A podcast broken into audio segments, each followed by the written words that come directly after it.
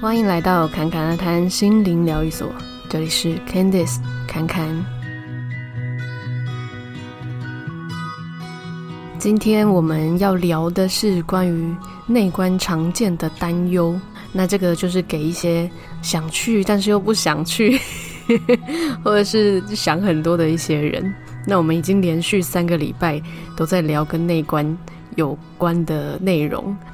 那因为这个确实是真的可以聊蛮多的哦，就像之前有一段系列，那个时候也都在聊催眠的概念。不过下一集应该就不会是聊内观了啦。那对于想要去，然后但是还在犹豫的人来说，嗯，可能是自己还有一些疑问或是担忧，又或者是身边的人有一些疑问，所以也让自己觉得，嗯，到底要或是不要，又或者觉得好像要征求身边的人同意才可以。那这些担忧里面，可能有包含，嗯、在内观到底实际是在做什么，他的方法上的疑问，那或者是说他的一些规范上的困难，比方说不能说话啊，不能联络外界啊，对于一些人来说可能会害怕这件事情，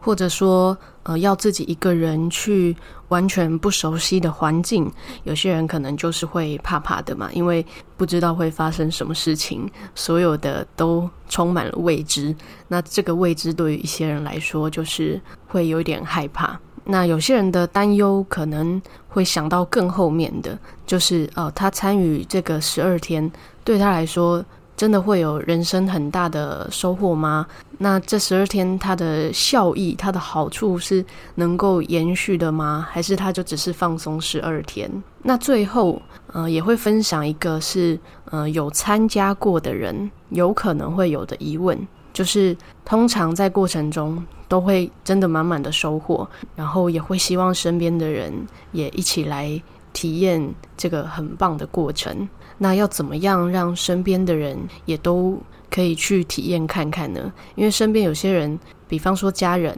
或是自己的伴侣，当然也会希望他们更好。可是每一个人的想法不同，或者说阶段不同，那我们要去呃怎么样去看待呢？这个也是我们这一集后面会聊到的哦。那首先我们就先来聊呃关于内观的模式好了，因为它就是。整整的十天，呃，我们前面会说十二天，是因为加上前面呃第一天下午的时候去，有点像是先行前准备，所以那是第零天。然后呃后面的一天是呃到早上吃完早餐，然后打扫完，其实就结束了。所以前后那两天不算，它只是一个预备天跟一个呃收拾天的。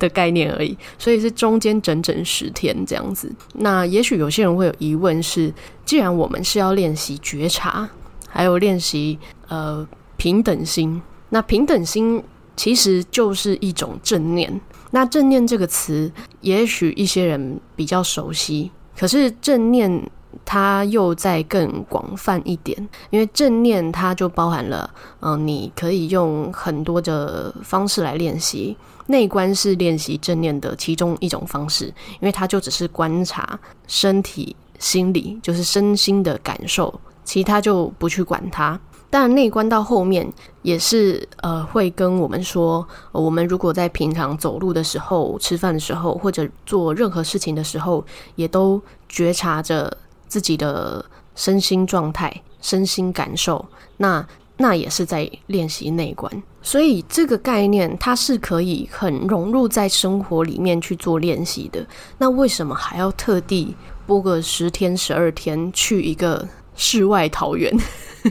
来练习？其实就是出家个十二天这样子。那侃侃觉得，呃，其实如果是想要在家里自己练习觉察，然后自己练习正念，当然是可以。可是，通常我们生活的琐事很多，或者工作很多，嗯、家庭有很多繁忙的事情。有时候，我们光是花个五分钟、十分钟，可以静下来练习，就已经觉得哇，自己好棒哦。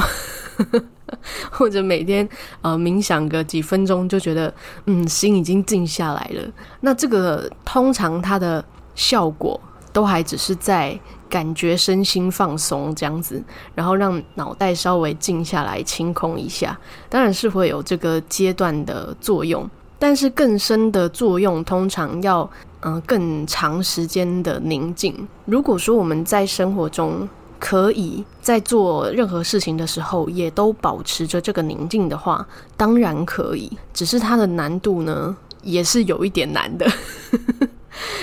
不过这个当然是因人而异啦。有些人可能会觉得在生活中练习对他来说是很容易的事，也有可能。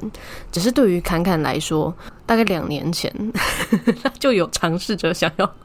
自己在生活中练习正念，也有很多正念的书嘛，在教你怎么在生活中正念啊等等的。那不能说没有用哦，还是会有用。可是他。就不会这么的密集，那这个也是看个人啊，因为要看我们自己练习的密集程度嘛。只是因为没有一个明确的规范，就很容易忘记这件事情。所以如果你跟侃侃一样，在一开始是需要有一些规范或是很明确的指引的话，去参与一个完整的，呃，也可以说它是一个教学，其实会更好，因为这也有点像是。嗯，我们要学做蛋糕，学做烘焙，我们一样可以自学啊。可是我们也可以去直接呃有系统性的、完整性的学一遍，然后之后呃回到家里，我们要做任何的变化，然后持续的去做练习，那我们也都会比较清楚那个概念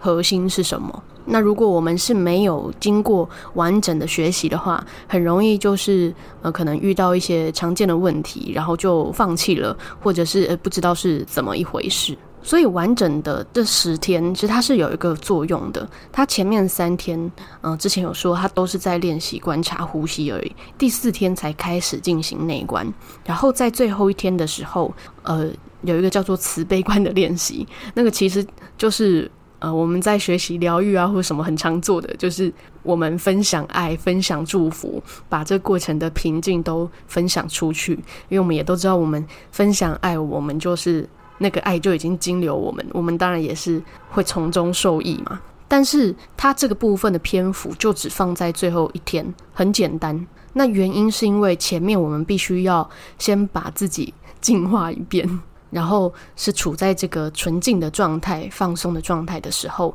我们去做这个祝福、这个分享，它就会更有力，然后也更纯粹。所以其实也可以把它当成像是一种正念的密集训练班。那回来之后，你当然就可以运用在生活中，你一样。就像前面讲的，你吃饭啊、工作啊、睡觉啊，你都可以保持一个很平静、很觉察的状态，那当然就是最好的喽。那在他们的模式上面，还有一个就是有些人会比较匪夷所思的，又或者是自己觉得没毛病，但是讲给身边的人，身边的人反而觉得有毛病的地方，就是这整个过程都是不收费的。因为我们已经很习惯，我们去哪里都要花钱，就至少诶、伙食费、住宿费也要花钱吧，连那个都不用花，他们是要赚什么？还是有一些人甚至会想说，那他们一定是想要拿到什么其他的好处？是不是就是诈骗？当然了，我们平常嗯要去留意一些讯息的安全也是很重要，没有错。那只是我现在。就针对内观不收费这件事情来聊。那其实，在过程中的录音，嗯，他们也有提到说为什么不收费。那通常要收费有两个原因嘛，呃，因为有支出的成本，比方说人力的成本或者伙食啊跟住宿的成本。那再来第二个就是教学的费用，学费的部分嘛。这个就是我们通常去参与一个活动或者说一个课程，为什么要呃付费的原因嘛。但是内观它不收费的理由是，因为我们在那十天当中，我们除了在呃禅坐打坐的时候是在练习内观，但是其实我们从去到一个陌生环境，然后那里没有任何是属于自己的东西的时候，就已经在练习舍离，就是断舍离。那为什么要练习这件事情？嗯。其实任何的修行断舍离真的都还蛮重要的，只是通常我们在生活中讲断舍离会讲呃对于清理物品啊、整理家里啊这一块，但是我们的喜好习性其实也是更需要 舍离的。比如说，有些人就是习惯睡一个。很好的床铺，那我们今天付了一个费用，假设一千块好了，我们可能会有一些期望，就是哦，一千块的床应该长什么样子，我们可能就会不自觉的去评断说，哦，这个房间值不值得一千块？可能有些人会觉得，哇，一千块这样好好哦，有些人可能会觉得，哇，一千块才这样，我花了一千块才这样，然后每天就在那边。要睡觉的时候睡在那个床上，就觉得，我今天这个床花了一千块，结果只能睡这个床。明天要睡觉的时候又想说，又只能睡这个床，那反而让我们很不亲近。当然啦，会这样子想的人，也有一部分是就算没有花钱，也可能会想说，呃，这里怎么这么简陋，或者是这里怎么如何如何，这也是有可能的。但是。今天我们没有花任何的钱，这个时候我们至少不会有那种我花钱我就是大爷的心态，我就不会去要求了，甚至还会更容易去感恩，因为觉得自己没有付出什么，然后嗯就有床可以睡，有东西可以吃，这个很值得感恩吧？那这个概念也是套用在餐费不用钱这件事情上啊，就是我们也不会去要求说。哦，我花了这个钱，我应该要吃什么吃什么，所以这个确实就是一种体验出家人的生活，没有错。因为没有我们自己的真正什么叫做我的的床铺，或者说，嗯，我的什么什么餐，所以来什么我们就吃什么嘛。那在人力上面也都是有参与过的学员，无偿的愿意呃当志工来做这样的服务。那当志工，嗯，虽然他看起来就是只是在付出，可是其实在付出的同时，也是一种收获，也是一种练习。而且，呃，志工在几个时段也是会一起练习，然后一起听呃那些录音的引导。所以，如果有时间的话，当然去当志工也是很不错。只是志工他们，嗯，就不一定是要。完整的十天，就如果你可能呃只能去帮忙个可能三四天之类的也可以，就他们可能就会呃交替，就是他们可能就会安排说，那你可能你哪一天可以，你就哪一天来。那至于学费呢？因为这个过程的引导啊，其实都是放录音，就是葛印卡他的录音，那个已经就是不知道几十年前一 都一模一样的录音。虽然说前面是有助理老师。就是实力的人 在前面，然后呃，有几天会针对旧生跟新生来做一个进度的确认，比如说你能不能感受到你的呼吸啊，或者说你嗯、能不能感受到全身都有感受这样之类的。但是对于他们来说，嗯、这个也就是一个无偿的付出。那之前有提到说，内观它到最后的最终目的。其实就是了解到底生命实际上是什么嘛？那这个东西它是无关乎金钱的，所以也可以说它是无价的，就它没有办法去衡量说这个东西多少钱，它是没有办法去交换的。而且这个也不是说你给了一百万、两百万，你一定就保证可以到那里，也不是说哦，你只花一百块，你就只能到哪里。这个东西是完全没有办法衡量的。所以最后他们就是选择都是不收费用的一个模式哦。啊，当然那个录音中间有提到，就说嗯，但是他会收费，他的学费呢就是 我们要去分享，所以我现在在缴学费嘛。但他不是说你一定要去分享这种，他是说我们平常就要保持着一个。呃，就像我刚刚说，第十天我们在练习那个叫做慈悲心，就是我们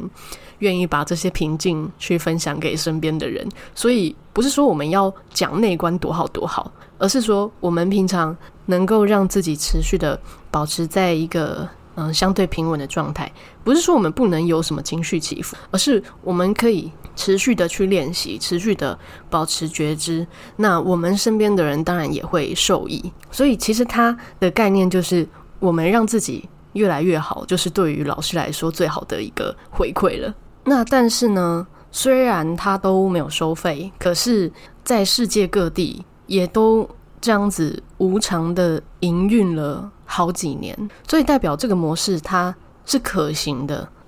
就是他是在结束之后，呃，让呃想要捐款的人可以自由捐款嘛，想要当志工的人可以自然的去当志工嘛，没有人会去强迫你、要求你，所以它是一个很顺畅的正向流动。同时，它也跳脱了我们认为什么都要钱才能交换什么什么的一个框架。所以这个模式，嗯、呃，侃侃个人觉得是非常棒。而且因为它不用收费，所以也降低了很多门槛。因为有些人可能去参与一些其他的身心灵课程，光是费用就已经不知道多少钱了。所以这个模式啊，它的概念就像是一个示范，什么叫做先给予，很自然的就会获得。那它就是一个正向的流动。好，那现在呢，我们就要来聊聊关于规范的部分。有些人会对规范感觉到害怕嘛？因为像我就有问，看看你就有问老公嘛，就说：“诶，如果你要去的话，你觉得你会最受不了什么？” 结果他说：“应该是不能说话吧。”当然，每一个人不一样啦。有些人可能觉得不能说话，然后不能联络其他人，反而是一件非常舒服的事情。像是侃侃就是这样，完全不用思考啊，不用去想说要讲什么话啊，然后呃也不会受干扰啊，这个非常棒啊。但有些人他就是喜欢跟别人联系的这种感觉，喜欢呃被感受到。但有时候这个有可能只是一种习惯，就我们习惯平常要讲很多话，要一直跟别人保持联系。如果你是害怕这个的话，嗯，也许你可以试试看，呃，平常花个一天的时间，就尽量不说话，试试看。除非说很必要的，比方说问多少钱啊之类的这种情况，其他时间你就试着静下来。然后，嗯，你可以也是观察呼吸，或是观察自己内在的任何感受。嗯，其实通常我们很专注的在自己内在的时候，是不会想要去说话的。所以一直都想要跟别人说话，或者是嗯，想要跟别人联络。那这个有部分的原因是我们很习惯把焦点放在外面，没有把重点放在自己的内在。但如果你尝试着一天这么做，发现说你真的是受不了，你实在是太想讲话了，嗯，那也没有关系。那也许你更适合慢慢的一步一步的练习，也有可能时候还没到，那也没有关系，不用气馁。那再来对于环境的部分，嗯，就是去到一个不熟悉的环境，然后呃不知道会发生什么事情，不知道会遇到什么样的人的这种未知，感到害怕的话呢，这个其实通常是，嗯、来自于一种习惯性对未来的焦虑的人比较容易会发生的情况。那这个其实也很像是，如果我们今天喜欢一个人，然后我们都还没有告白，我们就一直在幻想说，我会不会告白之后，我们嗯、可能真的在一起，然后之后我们就还要分手，然后就开始害怕。然后根本就还没有经历那个 过程，然后就开始害怕到很后面的事情，其实就是一样的概念哦。那如果你是这样子的话呢，你可以试着把这个害怕转变为好奇，因为有时候我们对于未知其实是一种好奇嘛。那如果参半，就有点像是既期待又怕受伤害，但是那边是没有什么好伤害的，但是过程中是有可能会有一些考验的。比如说，因为在里面不能杀生嘛，你遇到蚊子叮你的时候，你会不会惯性的把蚊子打死？或是遇到蟑螂的时候，你会不会不自觉的一脚就把它踩扁？嗯，那个这个真的是要有觉知哦。像侃侃就是他才去的第一天，那时候都还没正式开始哦，都还可以讲话，只是在放行李啊那些。那先到的人可以先去洗澡，结果洗一洗就发现，天哪，下面有一个黑黑的东西在动。那因为没有戴眼镜，有一点模糊，所以就看了一下，结果发现说，呃，它好像不是头发，它是有生命、有有觉知的在往一些方向跑，它没有跟着水这样子流。然后因为看看，他之前就是很怕蟑螂，然后就发现说，天哪，是一只大蟑螂，于是就躲在边边，然后跟他大眼瞪小眼的 洗完这个澡。有些人会不会听到这边反而不敢去啊？但是那真的是。我这一次才有遇到啦，第一次去的时候都没有诶，所以这些考验真的都是看个人啦。那那个时候我就真的有发现说，嗯，这个就是我的考验。那当我慢慢的没有那么害怕之后呢，我回到家之后，居然可以自己直接拿一个罐子，然后把蟑螂盖起来，丢到外面，就是尽量不杀生。那至于会遇到的人，呃，就更不用担心了，因为中间都不用讲话，所以你也不用担心会，嗯，有什么不好的交流。那反而是在最后的，嗯，倒数第二天发手机之后才可以开始讲话嘛。那那个时候大家都已经修炼了一个完整的过程，所以大家的状态，啊、当然相对。我们平常生活会遇到的人来说，都是更稳定、更平静的，所以那个氛围当然还是很棒的。只是每一个人当然还是会有一些个性上、属性上的不同。如果那些个性或者说属性让自己觉得感受不好的话，那这个时候反而是一个练习的好机会，因为我们整个过程就是在讲说，我们对于感受不去贪爱、不去嗔恨嘛。那当我们开始讲话之后，我们觉得，诶，我没有很喜欢这个人诶，那这个也是一个感受啊，那这也是一个练习放下对别人标签的一个很好的时机，然后放下对其他人的偏见或者偏好的一个很好的练习哦。所以啊，真的不用害怕，而且，嗯，在台湾的环境基本上不会差到哪里去，所以可以很安心啦，就带着。好奇心，好奇你会嗯、发现多深的自己，这样子的好奇心去就可以了。那再来呢，我们要来聊的就是回来之后，它会持续的有效吗？呃，这个就跟前面讲的，我们没有办法保证什么。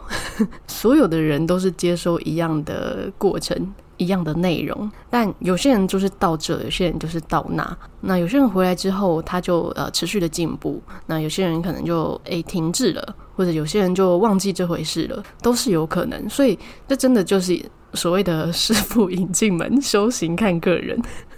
那所谓的进步，呃，之前好像也有讲过，嗯，就是我们是不是觉察得更加的细腻了，还有是不是更能够保持平等心了。就只有这两个频段的标准而已，所以回来之后，我们可以持续的在生活中去对照，然后持续的去觉察。比方说，像侃侃回来就会发现说，嗯、如果突然事情很多的时候，可能以前会很容易烦躁嘛。那也不是说现在就马上立刻就完全没有，但以前可能是假设有十件事情，然后做到第三件、第四件的时候，诶，开始有一点点的那个躁动的感觉出来了。那现在可能是诶，做到第八件、第九件的时候，诶，才才开始烦躁，就有一点类似这样子的概念。又或者是有一些情况，嗯，发现诶，自己有一点点会觉得不开心，或者好像就会有一点点生气。但是因为很快就觉察到，那这个生气它可能就只是就像一个水痕一样，就哦你看到了，然后一下就没有了，它就不会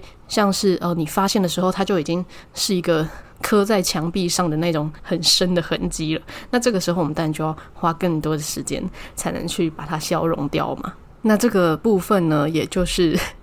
所谓的时时轻浮物，何处惹尘埃？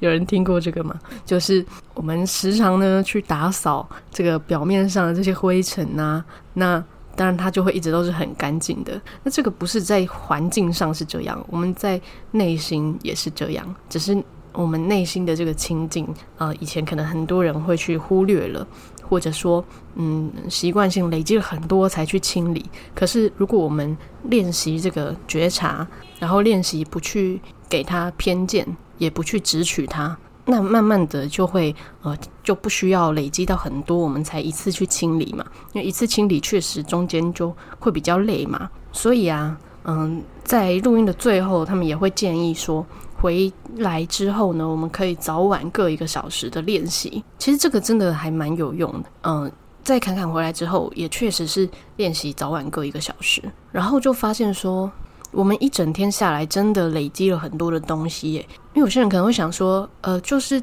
一个时段就好了吧？为什么要早晚？那对于侃侃来说，早上的这个练习，嗯，有一点是。让自己对于这一天，嗯，至少是一个平稳的状态开始的。然后至少在一开始的时候就可以是有觉知的，而不是一起床就很匆忙的要做这个要做那个，忙着工作忙着出门之类的，然后莫名其妙就中午吃午餐，然后莫名其妙就吃晚餐。那在早上就先做这样的练习，是可以让自己打开觉知的。那有些人可能会觉得早上哪有那么多时间呐、那你就可以提早一个小时起床啊，因为像侃侃就是呃回来之后呃也是有调整作息。而且当生活更放松的时候，睡眠品质也会比较好，然后也比较没有那么容易赖床。也不是说完全不会，有时候还是会呃累的时候还是会有惰性。可是这个惰性是会在我们突然有一个觉知，知道说哦，惰性它也就是一个感受而已。我们不去跟随着它，那我们很自然就可以去做下一件事情了，就把脑袋放空的就可以去做下一件事情了。那到晚上。的练习一个小时，呃，也有其中一个好处就是，嗯、你会首先是先把你这一整天累积的没有觉察到的，嗯、一些感受，就是都先释放掉。那有些人可能光是释放这个就要花一段时间了，那也没有关系呀、这也是很好的啊，总比他一直积在那边好嘛。那如果一整天，嗯、你醒着的时候，在做其他事情的时候，就已经都是一个很清静的状态。那有可能到晚上的这个小时练习，呃，你很快的就可以进入一个很宁静的觉察里面。那当然也很好。那至于这样子的练习要持续到什么时候呢？真的就是 也是看个人。如果说你已经可以完全在生活中任何时刻做任何事情的时候，都像是。在静下来的时候，一样的心理状态，就像是在生活中，也都把一切都当成一个梦境，或者是你很明确的知道，这个就不是一个这么牢固的一个世界的时候，也许就不需要这么多形式上的练习，因为你已经很把它切入在我们的生活里面。可是呢，不要着急。有些人可能会因为听到这个，就觉得说：“哦，我在生活中已经可以觉察了，那我就不用每天都花一两个小时来做这个静下来觉察的练习了啊。”那我们要非常小心，是不是我们的头脑的思考在稍微的蒙骗我们，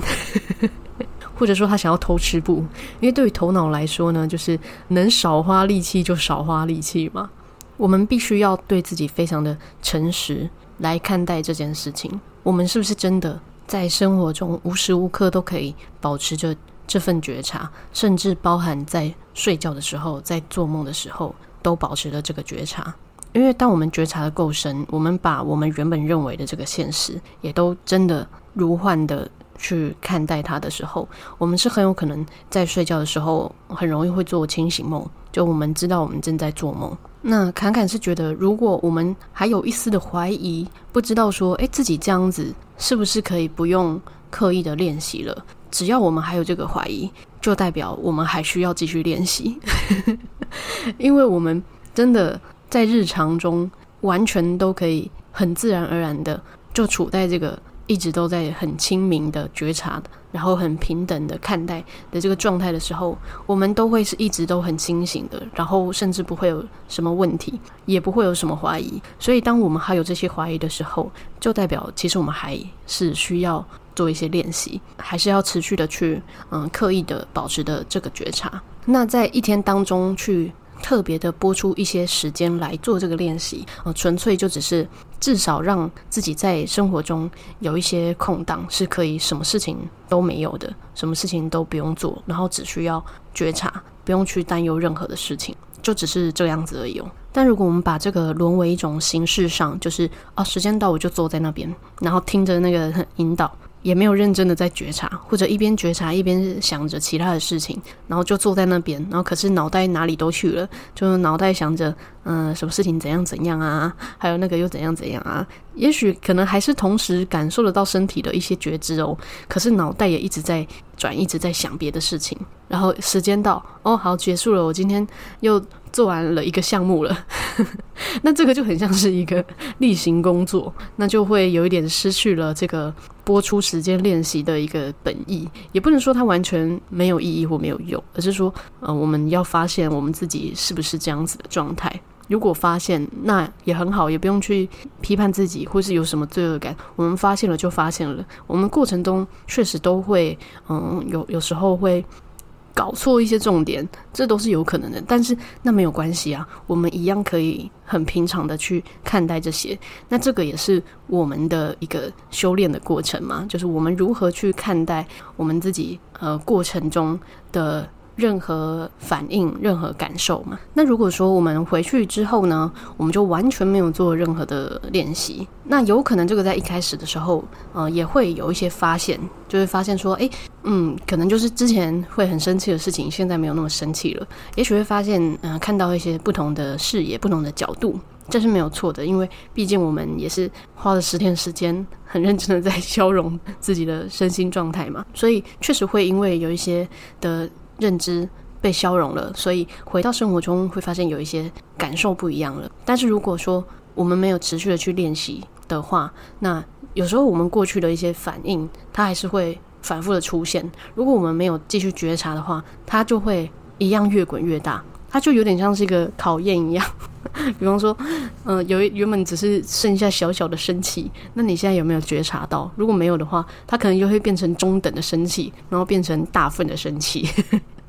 但是这也没关系，也许还是会有一天你突然惊觉，突然发现说啊，自己好像应该要再静下来了，那就再回到觉察上也没有关系。那只是这边说的是，那如果我们回到生活中，我们没有。刻意的先去保持着这个觉察的话，有可能很快的就会被生活的一些故事情节啊，又又拉回去，然后又忘记了这个觉察，这个是有可能的。那这个时候内观对于我们的意义来说，它就真的比较像是一个身心灵课程了，它就是一个特别的体验这样子，也不能说没有意义，因为也许。某一天你会突然又想起来，然后又再去参加一次，对，那只是它在阶段性的作用，它就比较像是一个特别的体验这样子。好，那讲到这边呢，有些人可能觉得，好，那我就要去了，可是我身边的人不同意，因为要花十二天嘛，而且又不能跟外面联络，那当然有些人有工作啊，或者有家庭嘛，那就需要一些。老板呐、主管呐、同事的一些同意啊，或者是需要一些家人的支持啊，这样子，因为有一些工作上或生活上的事务需要他们去呃帮我们一起去处理嘛。那首先最重要的，当然还是为什么我们想要去这几天嘛，我们自己要非常的确定。我们才不会轻易的就被动摇。嗯，可能另一半随便说了一句说啊，那个很奇怪耶，不能用手机，有问题吧？你就开始害怕，想说啊，对耶。所以有时候身边人的反对，有可能只是我们自己的不确定，然后把它呃借由身边的人反映出来而已。但是如果我们很确信的话，再来我们要做的事情就是呃很务实的。做一个计划，就是你原本手边的事情，你要交代给谁？你要如何安排？当然不是说哦，你原本很多事情要做，你就突然拍拍屁股走人这样子。你可能回来之后，你的伴侣就会很生气，或是你的工作同伴就很生气之类的。这样子当然也不好了。所以，如果你是生活中有一些事情是需要告一段落的话，就会建议你至少可能在前一个月。你就可以先慢慢的去做这样子的安排，把你手上的事情很明确的去把它计划出来，然后跟这些呃需要协助你的人，嗯，好好的去沟通。比方说你呃工作上好了，你这个案件你需要你某个同事协助你，那你就要先让这个同事知道说你为什么想要去 这几天嘛。那通常嗯、我们很真诚的说出我们的原因的时候，大部分的人都是接受的，因为嗯、呃，在我去的。这两次就遇到的人，呃，里面有一些人，他就真的是在工作中请假，那也有蛮多部分是可能刚离职或是待业中这一类的，那也有一部分是可能他就是自己当老板，那自己当老板其实要请假也不一定容易哦，因为老板要做的事情可能更多，责任更多，但是当我们跟这些呃原本是我们工作伙伴或是生活伙伴的人，好好说出呃，比如我想要真的好好的去整理自己，或者真的好好让我的身心放假，或者真的去呃寻找属于我人生的答案等等的，通常对方真的都会是很乐意的。只要我们是很负责任的，除了对自己负责之外，当然也是要对我们手边的事情负责。不是说哦，那这个就交给你了，以后我都不管，不是这样子的态度，而是让他们知道说我这边处理到哪里，然后你请你协助我什么，就真的做好生活上跟工作上的交接，那基本上就嗯不会有太大的问题。那有些人如果是可能刚好嗯这一段时间真的比较困难。比如说，你的小孩真的刚出生，或者是呃，你真的刚进入一个新的工作环境，或者呃，刚好呃，家人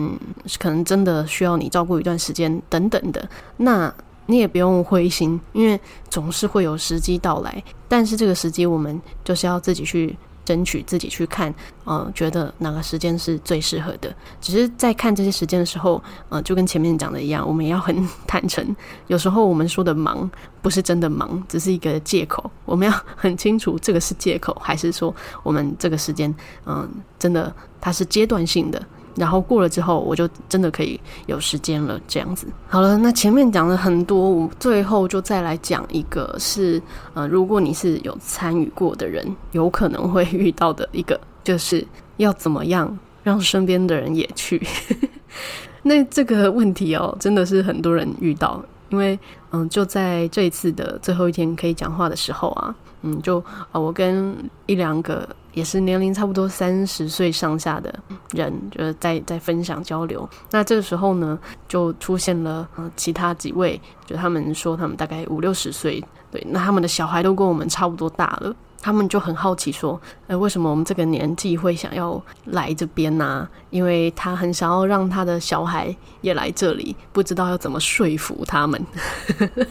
然后他们觉得，哎，我们这么这么年轻，然后这样子的年纪就。呃，去做这样子的修行，很呃很特别，或者说很不容易。但我们的视角反而就会觉得，诶，到了五六十岁，然后你们还愿意去给自己一些不一样的尝试，也很不容易啊。所以这些都是无关乎修行。那到最后就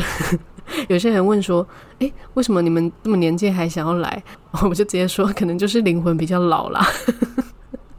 所以年龄是真的，嗯、不重要。然后我们也不用去给身边的人去给他标签说啊，他现在这个样子，他一定不会想要，或者一直想尽办法说这个很好，你为什么不要？其实最好的方式就是我们一样先把自己稳定稳定好了。那如果对方他好奇，他可能就会慢慢问，因为他会看到你的改变。因为像侃侃身边的人也都是这样子啊，那我们不会因为说啊，我分享了你就应该要去啊，如果如果你没去，是不是我分享的不好？我们当然不需要有这样子的得失心，因为有听过有些人就是呃跟身边人分享说，哎，这个很棒，然后就身边人就觉得你是你是被被那个什么洗脑了吗？然后觉得生气。那这个时候我们真的要平等心啊，因为我们不能去直取任何的呃任何别人的反应嘛。所以像侃侃身边的另一半也是啊，他可能有时候会好奇的问一下说，那到底都在干嘛？可是他当然也会有呃他的阶段、他的时机，所以我们就不会去要求说哦，他一定也要去。而且其实真正所谓的修炼，不是只是说我们在打坐或者我们禅修，我们内观正念，就是这个叫做修行。其实，如果以更广义来说，是修行是最终去了知生命的一切。我们所有的生活中的任何事情，其实它就是很多不同的阶段而已。它最终还是会走到那里的，只是每一个人的过程不一样，所以我们不用去特别的要求他什么。只是我们当然可以去分享我们的体验，然后稳定住我们自己。那当对方的时机到了，他自然的也会感到好奇，或者很自然的他就想要去。那这个就是呃，也是侃侃的经验，因为确实也是身边有一些人就因为这样子就觉得哇，那他也真的要拨出时间去。然后呃，包含呃，在你们之中也有一些人呃，因为听了节目的分享，就也愿意给自己一个机会就去。所以这个也都是很自然的过程，我们不需要去有任何的执取。所以光是这个问题，它也是一个修炼呐、啊。好啦，那这一集哈也一样跟你们聊了很多。那这个就是嗯、呃，关于内观，嗯、呃，大家想去但是又不敢去的一些常见的问题。那如果你是嗯、呃、有就这样子去呃体验完整的内观的过程，然后有一些收获想要分享的话，当然也很欢迎跟侃侃分享。那如果你觉得这一集对你还有对身边的朋友有帮助的话，也欢迎分享出去。那另外，如果你是用 iPhone 手机，或者说是用 Apple Podcast 收听的话，你也可以在下面留言评论，让我知道你的收听心得。那另外，也可以追踪节目的 Instagram，里面也会有一些其他的分享。那 Instagram 账号是 CCRT 点七七七。那最后，祝福你们有一个幸运又美好的一天。谢谢你的收听，我们下集再见。